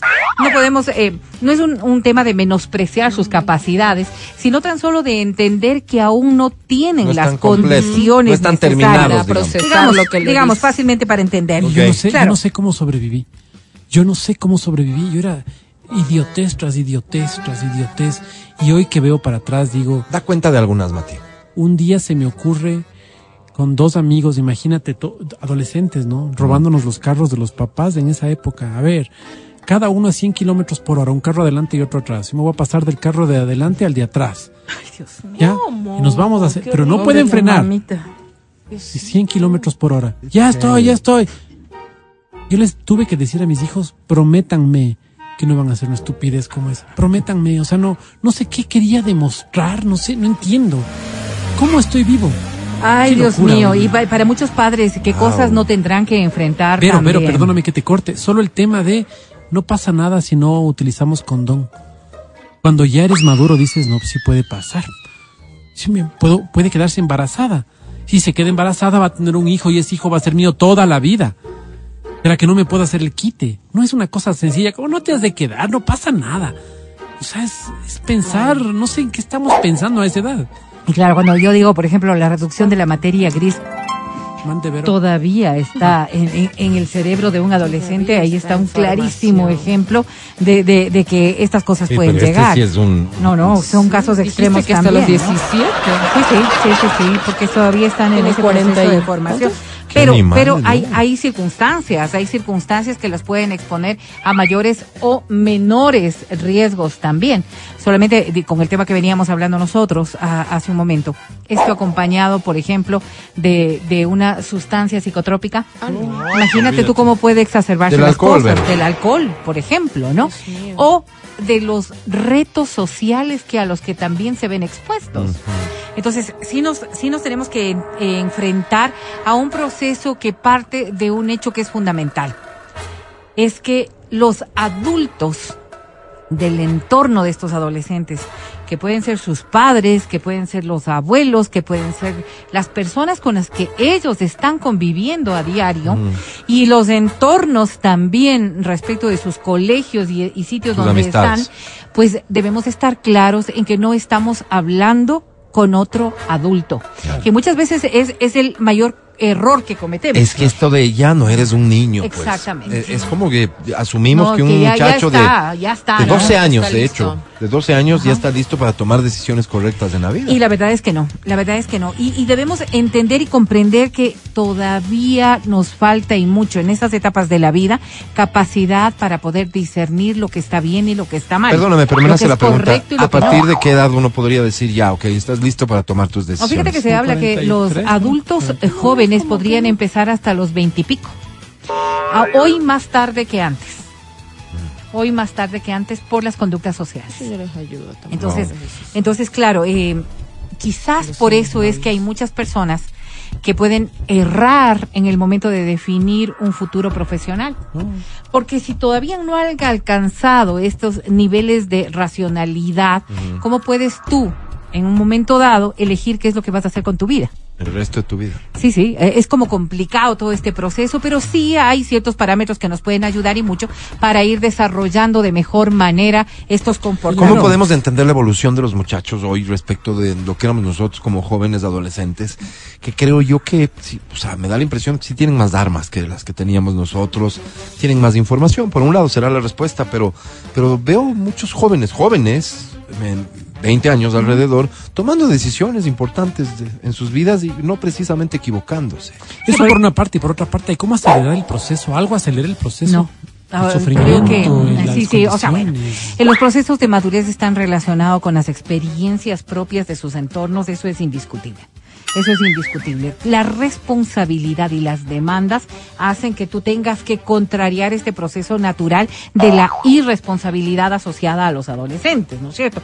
Una pérdida ejemplar, lo que tú dices, por ejemplo, un sufrimiento súper fuerte, te expone no necesariamente a una madurez asertiva, sino más bien a una necesidad de mayor responsabilidad. Oye, Vero, pero por lo que dices, eh, sí es necesario que los muchachos vivan esta etapa. Sí, es necesario. Ahora, hay que cuidar, y por eso yo decía, los adultos de los entornos somos los obligados a ser los responsables para limitar estas acciones equívocas. Que no se No, no es que uno está cohibiéndole, porque una de las cosas fundamentales de esta etapa es la búsqueda de la independencia. Ajá. Esto viene asociado a la propia vulnerabilidad que enfrenta un adolescente. Es decir, si tengo tanta presión externa, y esto mucho dependerá también de las formas de crianza y de sus entornos sociales, entonces yo lo que busco es demostrar que tengo cómo hacerlo, pero además porque me da la gana de hacerlo. Es decir, este reto, esta actitud de rebeldía es propia de Sí, un pero los papás dicen, es que no puede ser, qué malcriado que está este niño. Y tengo que castigarlo y tengo que... ¿Está bien? Está bien, está bien formar y está bien además restringir ciertas condiciones. Lo que ocurre es que no todos Ocurre, los lo que ocurre es que no todos los adolescentes tienen los mismos procesos de evolución Un ni las mismas animal, reacciones. un animal como este que Como jugaba Posiblemente necesitaba ayuda de otra Tonto. naturaleza. Porque, brutal. claro, Claro. él estaba, él estaba desafiando algo que no solamente era la autoridad. La vida. Estaba desafiando, sí. Pero, pero conociéndole como creo conocerle, me parece Sus que pudo haber sido más bien, más bien ¿no? víctima de la presión del entorno. No sé, no No le sé. veo a él tomando decisiones propias. Lo que ocurre es que cuando nosotros analizamos estas condiciones, sí nos vemos caóticos. No, no llegaremos a los extremos de ponernos en peligro la vida a través de, de movilizarnos de un vehículo a otro, pero podríamos haber hecho otras cosas como- que resultan ser también muy peligrosas Seguro, y caóticas. seguro. Claro, todo tiene que ver con cómo estuvimos nosotros desarrollándonos. Ahora, caóticos, imprevisibles, respondones, insufribles. Estas son las condiciones básicas de un adolescente y muy pocos se librarán de serlo. Muy pocos se librarán de serlo. El desarrollo Está cerebral que no se ha completado tiene que tener una experiencia natural como para ir avanzando. No todos los adolescentes tienen estas mismas condiciones, pero lo que buscan es una identidad propia. Y es allí donde se puede correr los riesgos. Entonces, claro, si en esta búsqueda de la identidad propia la rebeldía hace que te sientas totalmente opuesto a lo que tus padres aseguran que puede ser, que es quizás las personas que tienen un poco más de visión de hacia dónde puedes llegar, te han visto cómo te has ido desarrollando desde niño y pueden tener eh, desde su experiencia, su conocimiento y su sabiduría una visión más clara de por dónde podrías irte. Pero la rebeldía, que es parte de aquello, nos lleva siempre a contrariar todo esto. Ahora, lo que sí demuestra es que cada una de estas actitudes señalan los procesos de inseguridad que viven. Entonces, ¿dónde nosotros podemos aportar? Quizás generando un poco de seguridad en ellos mismos. Cuando nosotros subestimamos todo tipo de, de acción, de decisión y de compromiso que puedan tener los adolescentes, vamos abonando en esas inseguridades. Es que no estás en capacidad de elegir, es que no estás en condición de... Claro, posiblemente no, Bueno, tiene toda la condición porque su desarrollo, como hemos dicho, todavía está en proceso. Otra cosa es que tú desvalorices sus opiniones y otra cosa es, en cambio, que le puedas dar el chance de que sí te- tenga algo de razón todo lo que está proponiendo, todo lo que está pensando. Oye. Cuando generamos seguridades, podemos ir afianzando un poco más este desarrollo. Dime. Yo recuerdo cuando éramos adolescentes, había un muchacho que era como el líder del grupo porque se daba de puñetes. Entonces era un excelente puñetero, ¿no? Se pegaba con los más grandes, era un tipo que no le tumbabas, era un tipo bueno para los puñetes. Eso le hizo ser el líder de un grupo, de otro grupo de muchachos. Entonces era como, qué respeto le tengo a él, ¿no? Porque él se soluciona todo a puñetes, sabe a dónde quiere ir, sabe lo que quiere. Cuando, cuando alguien toma algo suyo, él se da de puñetes. Y como compartíamos el colegio y la psicóloga después llegó a ser muy amiga, me contaba años después, decía, él tenía una fuerte crisis de, de una, una inseguridad brutal. Él necesitaba muchísimo afecto en la casa. Afecto que no se le daba, muchísimo afecto. Entonces, para nosotros, mira lo interesante, ¿no? Porque yo tenía más afecto o sea, yo, yo tenía una formación con muchísimo más afecto que él. Entonces, pe- pero si yo frente a mis compañeros me hubiera mostrado como ve, yo debería ser el líder. Yo tengo más afecto, eh, se preocupan más por mí, etc. No, él era el líder. Será, era visto él como grande, como y parecería que entre, la- a- entre los adolescentes el que hace más tonteras es el que más Claro. sobresale. Porque, porque ¿No es estamos buscando notoriedad, Claro, porque estamos claro, todavía en ese proceso de muchas El que se atreve más, pero el que se cuenta, atreve a más. Claro, son estas Sí. falencias en casa, ¿no? Eh, Bueno, sí, pero, A pero a muchos ver. de ellos no les No hacen caso. sé, es que eso es lo que yo quería un poco insistir. Falencias en casa precisamente o es no- no- la no. naturaleza, es la etapa sí, pero, de pero la sí, vida. sí cometemos errores si no todos, todos hemos tenido falencias. Sí, sí, pues. todos hemos tenido falencias. ¿Por qué? Porque no hemos estado a, a la altura de las necesidades. Entonces el tampoco. enfoque correcto no es ese, el enfoque correcto es entenderlo como un como Proceso. parte de la vida Sí, sí, y qué cuidados debes tener para evidentemente para evitar los hacia donde riesgos nosotros deberíamos a- arribar para que precisamente. salvajes como el que habló hace un rato digamos, no se atreva, pues, Porque ¿no? A fíjate, jugar, a- fíjate. A, a moverse de un carro al otro a 100 kilómetros por hora porque es 90% muerte segura. Ahora, hay una cosa que nosotros como padres a veces dejamos de lado. Y en la búsqueda de esta protección que es natural y es lógica respecto a nuestros hijos, mucho más si sabemos que nuestros hijos pueden caer en errores de la naturaleza que, como las que describía Matías, es que, es que llegamos a acorazarlos. Y el amor puede ser eh, precisamente la causa de esta sobreprotección Pero que podemos ¿Llegamos a hacerlo o creemos que lo hacemos? Lo, lo hacemos, lo hacemos ¿Cómo al punto en que quizás una de las primeras cosas que nosotros deberíamos entender como que, que es un proceso natural de, madura, de madurez es hacer que tomen decisiones. Obvio, obvio, dentro de estas decisiones no será pues Cosas moverme de, de un auto a otro. No, no. Pero la toma de decisiones, decisiones. aunque sean equivocadas en ciertos límites, A la- pero a la altura de tolerables. su capacidad. Sí, o sea, claro. ¿qué Pero decisiones además- le vas a encargar? Pero además, además, Alvarito, si se equivocó en esas nada. decisiones, aprender que esas decisiones que él asume tienen consecuencias, Sí, pero- consecuencias pero- que pero, tendrán que vivir. insisto. pero, pero a ver, ahí es donde viene el ¿Qué mayor le, de qué los le- problemas. qué le vas a delegar o qué le vas a No, a permitir ver, que a ver, decida? es que no, no estamos, estamos diciendo, por ejemplo, cosas como, eh, ok, esta noche yo salgo de fiesta eh, porque te- tú estás dando el permiso y la decisión puede ser, vengo a la hora que acordé contigo o me quedo un poco más. Si estamos hablando de un muchacho de 15, 16 Ya. años, que estamos hablando de un adolescente, Ok, entiéndanlo, y entonces tú le diste permiso hasta la una de la mañana y el muchacho viene a aparecerse a las 3 de la mañana, Sí. esa acción que tomó él como decisión Debe tener una tiene una consecuencia. Eso por mil, Pero es consecuencia su decisión. 1500. tiene una consecuencia, una consecuencia que es un acto obvio que tiene que estar acorde al delito que cometió, delito entre comillas, ¿no? A esta falta que cometió. Porque ¿qué es lo que normalmente hacemos nosotros como padres? ¿Qué? En la toma de, conse- de, de- de acciones o de decisiones, o de decisiones, Sí. eh, nos ponemos en los extremos de las cosas y no somos prudentes en el momento de tomar en cuenta las consecuencias de los actos. Mm. Claro, podemos decir no sales en un mes y quizás la conducta sea no sales en un mes. Pero, Pero ¿qué pasa cuando no sales nunca realmente- más? Nunca más te doy permiso. ¿Realmente esto va Después, a corregir aquello?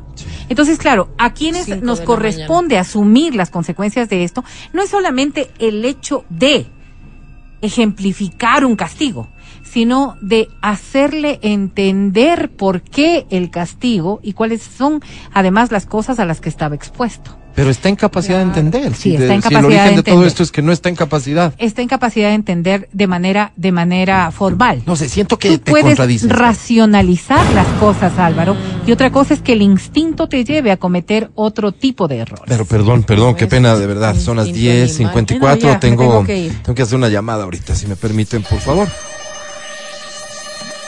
No escucho. No tengo tono. ¿Qué pasó? ¿Sí? Quiero hacer la llamada. Creo que Hazlo nomás, Alvarito. ¿Sí? Álzale ahí. ¿Me permiten hacer la Por llamada? favor, Alvarito. Sí, solo, Ok, va. solo álzale. Estoy haciendo una llamada. ¿Tiene que ser al aire? Ah, no, ¿por qué no lo sí. Hola, ¿con quién hablo? con Carolina. Carolina, ¿cómo estás? Hola, Caro. Eh, gusto saludarte. Hola, Eh, creo que estás en clases, ¿no, Carolina? La cara. No lo puedo creer, los vuelvo a escuchar a los 10 años de nuevo porque yo los escuché desde el colegio. ¿Quién es? Carolina, estás en clases en la Universidad Central en la carrera de petróleos, ¿verdad? Sí, me acabo de salir. Eh, estoy ya eh, terminando mi carrera, estamos Ah. en la titulación. ¿Ya? Y como les dije, los escucho desde que estudiaba en el colegio, en Fernández Madrid. Yo, Qué yo linda, estudiaba Caro. ahí también. Ahí. Oye, cierto. gracias, Caro. Yo, yo me, me llamó la atención porque yo pregunté quién quiere un boleto para Andrés Cepeda y tú me mandaste una foto desde tu clase. Veo muchos alumnos. ¿Cuántos estudian eh, petróleo? ¿Cuántos vagos más, Carolina? Y bueno, ahorita vamos a salir entre 17. ¿Ya? Ajá, Perdóname la inquietud porque por eso te llamo. No podía quedarme con la duda. ¿Qué se estudia cuando se estudia petróleos? Claro, yo estudiaría eso en un mes. ¿Qué? ¿Cómo? No, ¿Qué se estudia? ¿Qué se aprende cuando estudias petróleos? Bueno, estudiamos diferentes cosas, la verdad. Básicamente, eh, lo que es la tierra, presiones, temperatura, Un mes. fallas, medio. nos dan de todo, muchas cosas. Y, ¿verdad? y- tu campo ocupacional, digamos, ahora que ya estás en, en titulación pronto, ¿serás una que ingeniera en petróleos? Claro. Sí, ajá, ¿Y, y- y cuál es tu campo plata, ocupacional? ¿A dónde apunta esto? Eh, bueno, nosotros apuntábamos más que nada al campo, al oriente, esas Ok, partes, ok. donde podamos extraer el crudo. Oye, y se, se gana medio bien, ¿no? Sí. ¿verdad? Pero Entonces, por ahora soy estudiante. entonces que básicamente vamos a hacer el siguiente trato. Ahora que estás en etapa de estudiante, te regalamos el boleto para el concierto. Ya cuando sea. Ya cuando trabajes y ganes mucha plata, tú nos invitas a nosotros. Ya, sí, ¿Trato no hay problema. ¿Quién sabe? Capaz que estamos frente a la próxima gracias ministra por de escucharnos. hidrocarburos. Gracias por escucharnos en clase, imagínate, ya en titulación. Qué, Qué bien. ingenierota vamos a tener. Qué bien, Caro, Qué orgullo qué bien, que siento de ti. Caro, gracias por escucharnos. El boleto es tuyo, 10.56. Vero, Déjame ¿cómo- terminar con esto tan solo. Sí, porque lo que, lo que nosotros como padres debemos entender es que sí tenemos responsabilidad respecto de cómo ir guiando adecuadamente a estos adolescentes. Lo primero es de escuchar y hablar con ellos de manera permanente. Decía yo, sin desvalorizar su criterio, Mm. aunque sepamos que no tenga toda la capacidad como para poder ¿Cómo, cómo- visualizar perdóname, Vero, todo, insistir, pero tal vez sí, esto que a nosotros nos asombra y nos alarma tanto sea día a día. ¿Cómo racionalizas con una bestia que te dice, es que verás, el reto que nos planteamos con los bros es que me voy a pasar del carro de adelante al de atrás cuando vamos a 100 kilómetros por hora? Hablando de las consecuencias. Por eso Y precisamente ella decía. decir, por hora. Y. Desde el marco del respeto, Álvaro, porque cuando hablas, como acabas de decirnos a nosotros Sí. ahora con él, lo estás poniendo en una condición de juzgarlo y criticarlo. Y cuando estás es. frente No a un adolescente, sí, sí, sí, cosa. sí, sí. Cuando estás frente a un adolescente, mal, eso es ofensivo, ¿Cómo lo- doloroso. cómo lo y harías? te pones en una, en una, en una especie de bloqueo total a todo lo que pueda venir ¿Cómo lo después. harías? Lloro. O sea, hablando de la preocupación, de la preocupación que podrías generar en mí. Hazlo. Entonces, claro, te das cuenta de lo que podía haber pasado si es que solamente tu cálculo erraba. Y de pronto por allí no O sea, alcanzabas ¿cómo? a pasarte. Y luego el carro No, si que el Willy, venía. el Willy Maneja lo bestia. Lo que ocurre es que el Willy podía encontrarse con una cosita, un bache en la vía. Justo. Y tú no alcanzabas. Justo. Y solamente no Willy pasaba por encima con el carro. Aquí estoy, estoy y hoy bien. yo estaba velándote, no hablando contigo. Claro, mira, mira, mira, mira. Mamá. Entonces, como no hay Es que esa, insisto, como no estamos hay hablando con- Sí, criterio, sí, sí. Esto como no tiene que ser criterio, reiterado y, claro, re- y permanente. Yo te pongo a pensar solo con el muchacho este que le dijiste que llegue a la una y llega a las tres. Por eso te Una digo, vez. Preso ya. por mil, preso No por sales, mil quinientos, le decía a mi ¿ok? papito. No sales un mes. Se No enojó. sale un mes, el muchacho cumple. Después tiene que llegar a la una, igual me van a dejar un mes. Llego a las cinco. Porque la esa próxima es vez el el castigo que será No llego, me quedo a dormir. Hasta que se le pase el coraje. Entonces, claro, fíjate. Ella No creo, esa parte sí estás. yo sí me equivocado. quedaba a dormir. Yo sí prefería. tenemos que tragarnos. Es que, es que la historia del muchacho que se quería pasar o se pasó de un vehículo al otro es real. La de- está real, ¿Y sabes cómo se El entera la tema es mamá? que en ese mes se pudo haber perdido un montón de fiestitas. Porque subieron a TikTok. Ni siquiera se entera porque uno, o sea, uno no va y cuenta, sino porque la mamá Y le ve. enseña a Doña Bertita, que es la vecina. y ahí Dice, se entera. "Vea, no es este No, no, es que en chihuahua". serio, fíjate, el castigo a mí me parece que es el camino correcto. Sí, sí, Lo es que yo pongo en duda, porque me parece que hay una contradicción, es, estamos hablando de que el origen de todas estas decisiones erradas es la falta de capacidad de desarrollo Pero no puedes de su cerebro y demás. A ver, no puedes y pensar esperar. que la racionalidad va a terminar Sí, funcionando. O con sea, el mira, muchacho. Mira, mira, va a llegar, va a llegar.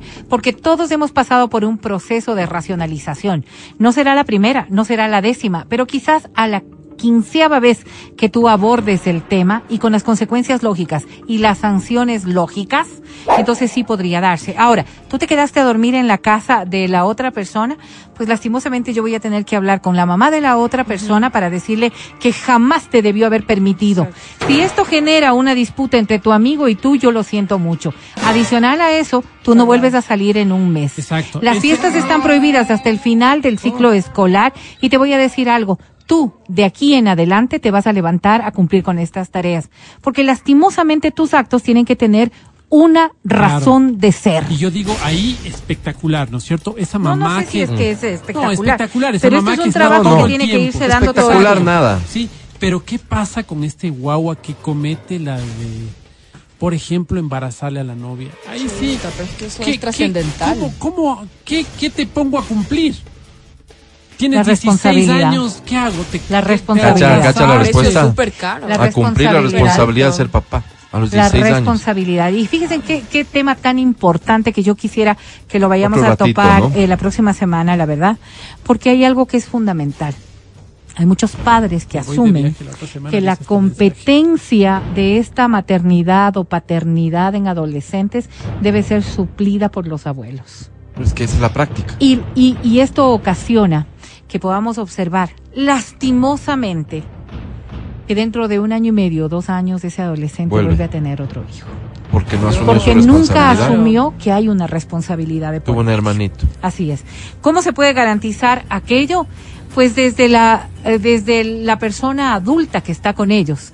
Busquen ayuda. No todos podemos ser excelentes padres en todos los momentos de la vida de nuestros hijos. Para eso hay profesionales. Sí. Y profesionales que los puedes encontrar desde el ámbito de la salud pública. Busquen ayuda. No todos podemos garantizar que nuestros hijos estén siendo formados adecuadamente. Gracias, mi querida Vero. Gracias, Matías, por exponerte al final con, con tu historia a, ¡Qué bestia, a que el Vero! análisis pueda ser profundo. Gracias, Adri, también. Gracias a ustedes por escuchar. Ya regresamos, no te vayas. El podcast del show de la papaya. ¡Llama! ¡Llama cabinas!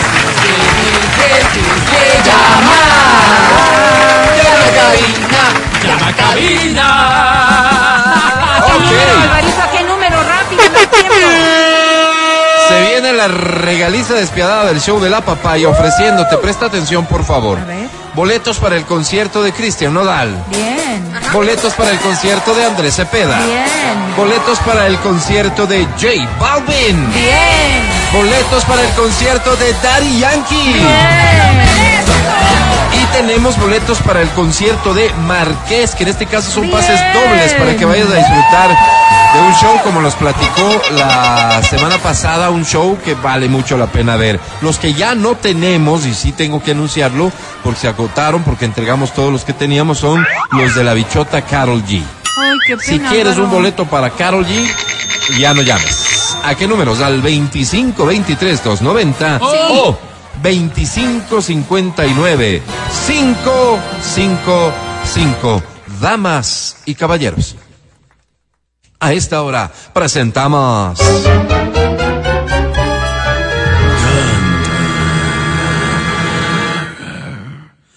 Canta, cholo, canta, suelta la varón.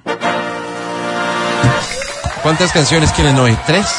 Sí, sí, puede ser. No sé si podamos. Es la primera. Dice así.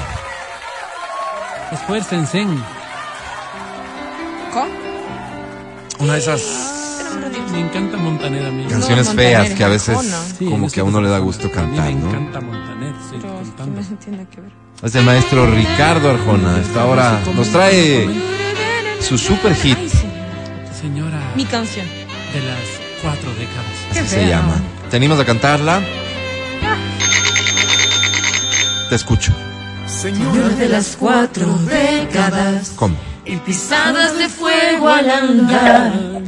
Su figura ya no es de los quince, Más fuerte. pero el tiempo no sabe marchitar.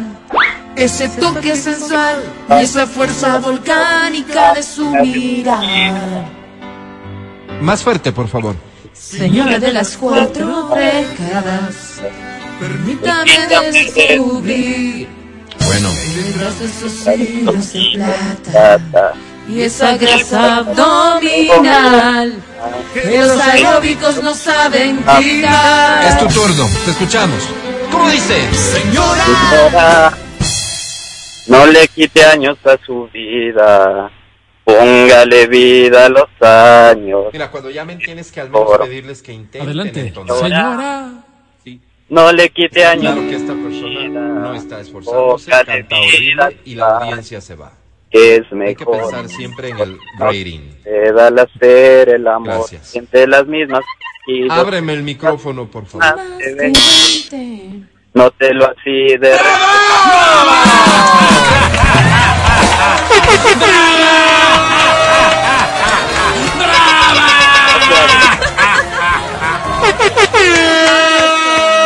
Oye, estábamos comentando aquí en interno lo bien que te sale esta canción de Arjona y me nace la pregunta, ¿así de bien te salen todas o esta en particular? Mm, Creo que nada más esta. Ok, muy bien, bienvenido. ¿Cómo te llamas? Eh, Diego Pacheco, Diego Pacheco, un placer recibirte, mi querido Diego. ¿Cuántos años tienes? 33 años, Álvaro. 33 guaguito. años, Diego, un tipo joven. ¿A qué te dedicas? ¿Qué habla? Eh, trabajo, soy entrenador de básquet. Entrenador nada, de básquet. Aquí tenemos un aficionado al básquetbol en cabina que le daría mucho gusto en algún momento someterte, dice Ay. literalmente. O sea, por esto quiero entender ganarte en el campo de juego. ¿Eres bueno para jugar? Bueno, sí, sí, sí, también sí juego. Sí juego y. ¿Cómo también sí juego? Pero si es profesor. En, en el básquet eh, como entrenador. Oye, Diego, Una y cosa es entrenador y otra cosa es que- sea que buen jugador. perdóname, pero- perdóname, Yo estoy bueno jugando, Beri. No, digo porque es que Adri está poniendo en, en duda tu capacidad Pero para yo no dije entrenar. eso. Este, Ah. eh, necesito hacerte la siguiente pregunta. ¿Qué Claro. consideras que es la clave para que una persona pueda jugar bien al básquet hablando de condición física? Eh, bueno, primero tener fundamentos en el básquet, no tener la técnica y pues decir yo. tener un buen acondicionamiento físico. ¿La talla tiene importancia? Eh, sí, sí, sí, sí también, pero si eres muy hábil con el balón, puedes eh, tranquilamente jugar, no hay ningún problema. Yo- Aunque seas retaco, retaco. A ver, yo soy un tipo alto, yo mido 1.57, pero quisiera saber si los bíceps enano. son necesarios para el básquet. Exacto. Diego. No, porque no los tienes. no te escuché muy bien, Mati. Está gordo. Sí, decía mi querido. Diego que yo mido 1.57, soy un tipo alto, pero quería saber si los bíceps son importantes para el juego. También el- los bíceps, sí, tener fuerza para el lanzamiento es muy importante. Al momento que lanzas, pues obviamente... Eso nomás digo, eso nomás. Diego, gracias, gracias de corazón por compartir tus conocimientos con nosotros. Mi querido Diego, ¿qué premio estás buscando? Una entrada para Andrés Cepeda, por favor. Para Andy Cepeda. Sí. Te presento a la academia. Buen Diego. Hola. La que- Que la paz nos baje desde la cabeza hacia el pubis. ¿Qué? Que el amor nos deje rojas las posaderas. Que la pasión nos haga llorar de gusto y de picardía. Diego, Diego. Diego. Mi querido Diego. ¿Mm? Me Digo, hinchaste las- me dejo llevar por las olas Ah, de la admiración, mi querido Diego. Sí. Buen entrenador, buen jugador. Sí. Con carisma. Sí. Eres un ganador. Por eso sobre 10. Hoy tienes Diego. Suerte, Dieguito. Por favor, nada, Diego. ¡Diez y ones! Qué alegría. Muy bien, arrancamos con pie derecho. Tengo otra canción. Sí, por favor. Presta mucha atención, por favor. Esta es una canción especial. Si la vas a cantar, si te animas, si es por el premio, solo te pido algo. ¿Qué cosa? Hazlo con el corazón. Porque para mí esta canción es Ah, bueno. muy importante. Claro que sí. Dice así. ok. Súbele.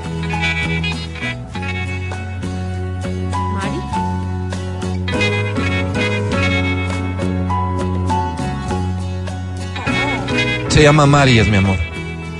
¿Sientes Leo que es Dan. tu amor? Mari dice. Mari es mi amor. Solo con ella vivo la felicidad. Yo sé que nunca nadie más podría amar. Porque la quiero de verdad. Por eso, Mari, por favor, Creo que es la parte en la que ya dame tu mano y continuemos. Traemos siempre. Después de todo que vas a Si soy feliz, muy feliz. ¿Cómo dice?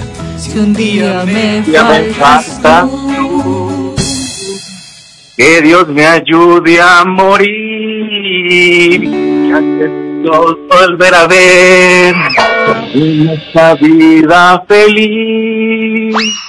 Sin ti, Mari. Vamos todos. No, no, solo tú. Me estoy muriendo por ti. Un aplauso fuerte, por favor.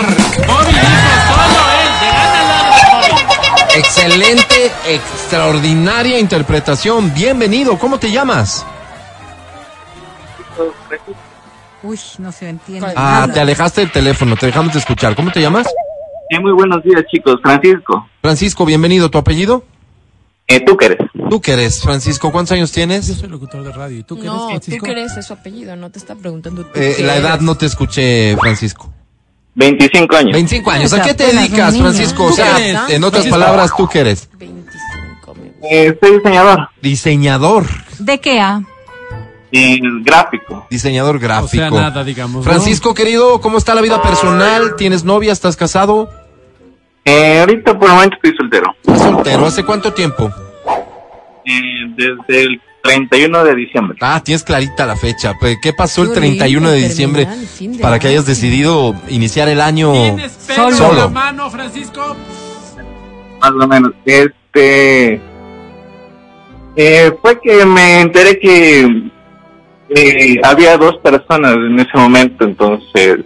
O sea, tres. Había otra persona más aparte de yo. Aparte de yo. Parte de ellos, ¿no? Maldita. Parte de mí se dice. ¿Cómo se pero- llama? Aparte de mí, perdón. ¿Cómo se Yo, llama está bien. esta sujeta? Eh, Solo el nombre, nada no más. mencionarle, ¿no? El nombre nomás. No solo el nombre, no. Eh, Paola. Paula. ¿El apellido me Y, dijiste? eh, no, no, no. ¿Y el nombre del otro Apellido, sujeto? apellido. No, nunca le conocí el nombre, pero le decían el cementero. El cementero. Cementero. ¿Alguna idea de por qué el apodo?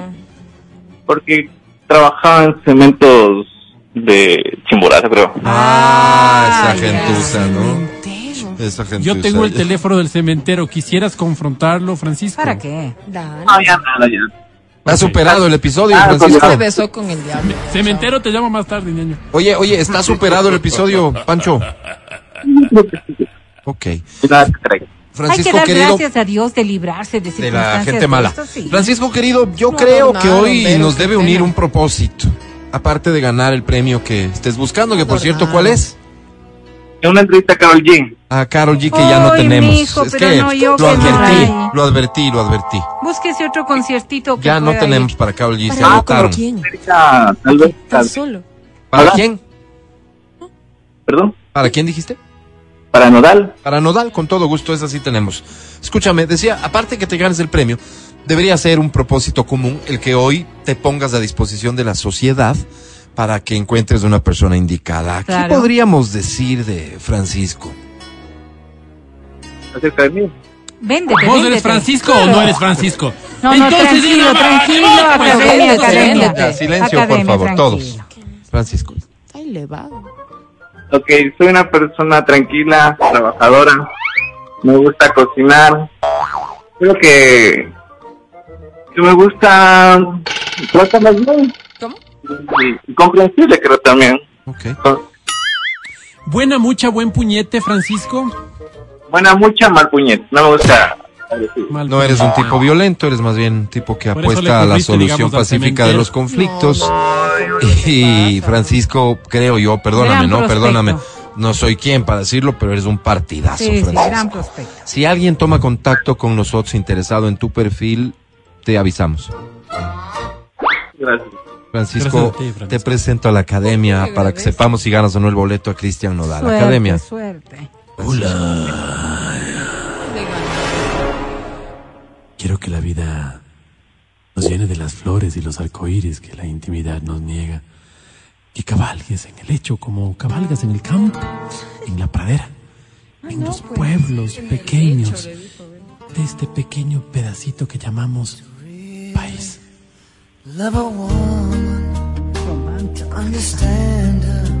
Ah, Gotta know Mi querido Francisco.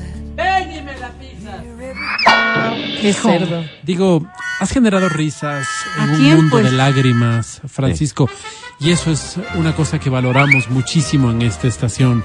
Lastimosamente cantaste Te horrible. Por eso sobre 10, Francisco, no importa. Perdiste en el juego, pero seguramente ganas en el amor, Francisco. Sobre 10 tiene.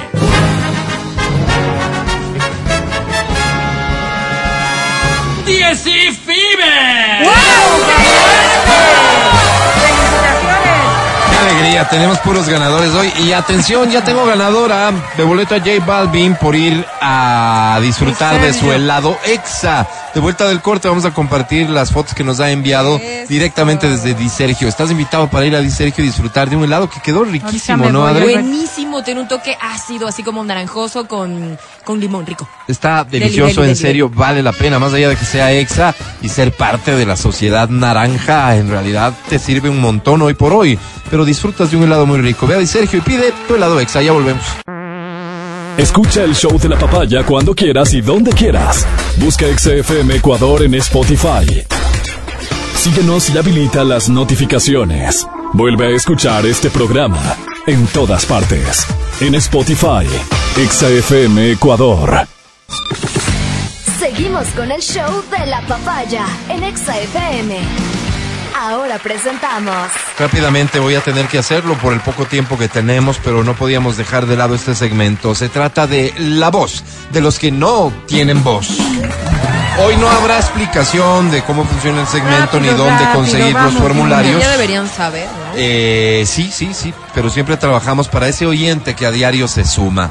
Ojalá lo entiendas una vez que escuches el segmento. Ah, bueno. El primer formulario dice así, atención damas y caballeros. ¿Terminaste de bostezar? Álvaro. Terminé de bostezar, Ya. sí, Álvaro. Estimados amigos de la voz de los que no tienen voz.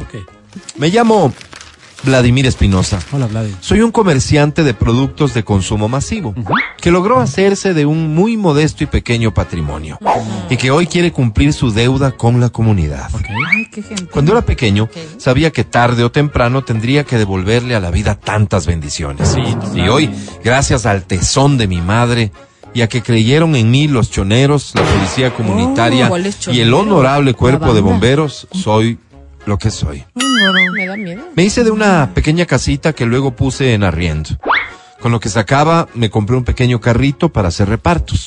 Luego los repartos fueron creciendo y me obligaron a hacerme de un camioncito. Con lo que gané con el camioncito fue que me compré dos camioncitos más. Y como el negocio seguía creciendo, tuve que comprarme otritos.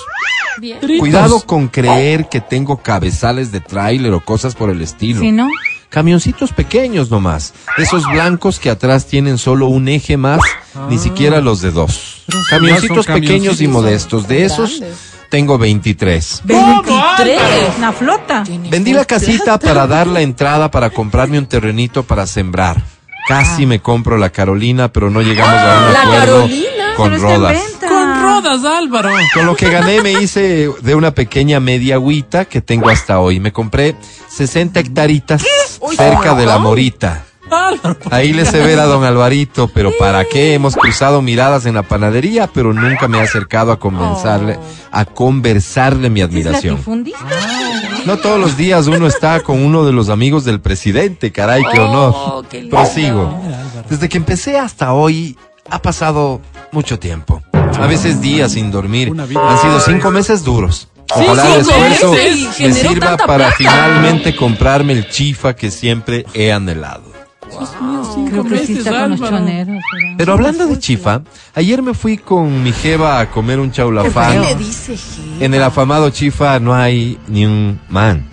De repente a mi chica le dieron el guantán frío. Uy, qué feo, qué desagradable. Cuando reclamé me dijeron que si no quería también que de paso me calienten el jugo. Ay, claro, claro, hay que ser sarcástico porque no entiendo. Me calenté y me salí con los ojos llenos de lágrimas. Pero luego reflexionando, pregunto, ¿yo debería dos puntos aparte?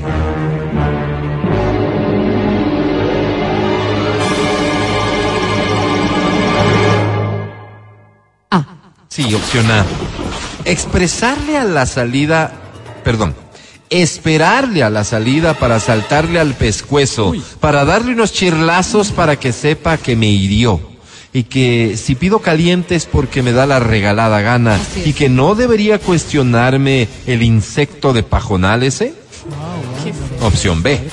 Decirle al insecto de pajonal ese que yo he de saber si pido o no caliente y si finalmente lo hago es porque me da la regalada gana. Y saltarle al pescuezo a chirlazos cuando salga de su lugar de trabajo. O sea, lo que quiere es chirlearle de todas maneras posibles. C. Esperar que termine su jornada laboral para esperarle afuera. Decirle, entre otras cosas, que es un insecto de pajonal, pero además dejarle claro que si pido caliente es porque me da la regalada gana. Y dejarle claro que él es solo un insecto de pajonal. Pero eso ya dijo. Amigos, traten de ser específicos, por favor. Haré lo que me digan. Atentamente, Vladi Espinosa. Que de inmediato, de inicio, la votación, por favor.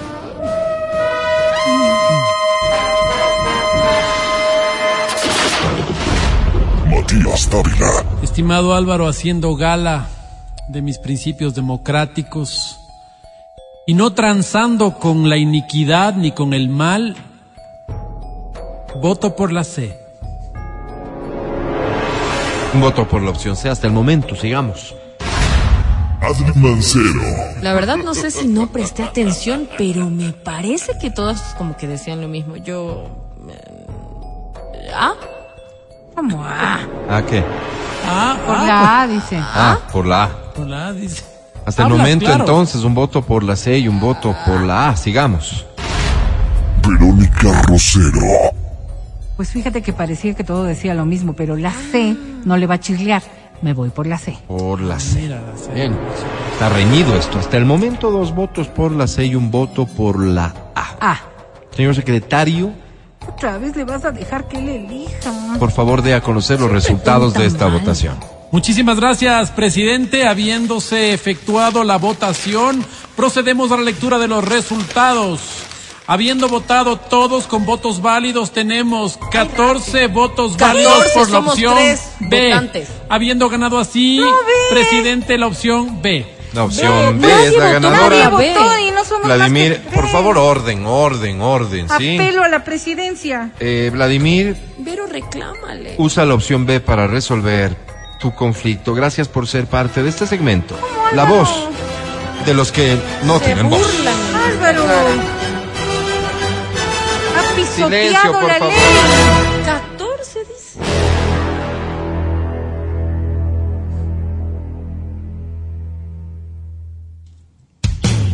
Matías Dávila. Este segmento es una sátira en contra de la violencia. Todo lo que acabaron de escuchar es solo una ridiculización radial. El podcast del show de la papaya. Con Matías, Verónica, Adriana y Álvaro. Ofrezco una disculpa a todas las personas que enviaron sus formularios. Este, no, el tiempo no nos dio para leer más, pero lo haremos pronto. Pierdan cuidado. Gracias por escuchar el show de la papaya. Mañana estaremos de vuelta después de las 9.30 de la mañana, pero además tenemos sorpresas mañana. Presten atención, ya hemos hecho entrevista y acústico con Tercer Mundo. Sí. fue. ¿Verdad? Con Marqués. Marqués, ¿Cómo nos fue sí. hasta hoy? Bien. Oh, Bien, bien. Bueno, mañana estarán con nosotros los vacilos para hacer ¡Wow, wow! Un acústico, así que no te pierdas el show de Gracias, la papaya Dios. mañana. Gracias. Hoy para mí es un día especial. Hoy saldré por la noche. Gracias equipo, gracias Pancho, gracias a Feli en Democracia TV. Gracias Vale aquí en cabina. Matías Dávila, muchas gracias. Hasta mañana. Muchas gracias, amigo querido. Gracias también a las personas que nos han escuchado en Hollywood, como dicen los americanos. Nos vemos el día de mañana, 9 y 30 en punto. Chau, chau. Así será. Adri Mancero, hasta mañana. Gracias, chicos. Excelente jueves. Los quiero mucho. Chau. Verónica Rosero, hasta mañana. Madre. Hasta la jornada de mañana. Recuerden que en viernes estamos pasadas las 9 y 30 de la mañana en el show es, de la papaya. la Feliz tarde, comandante. Soy Álvaro Rosero, el más humilde de sus servidores. Será hasta mañana. Chao, bye. Bye bye. Hasta aquí el podcast del show de la papaya. No olvides seguirnos y habilitar las notificaciones para que no te pierdas nuestro siguiente programa.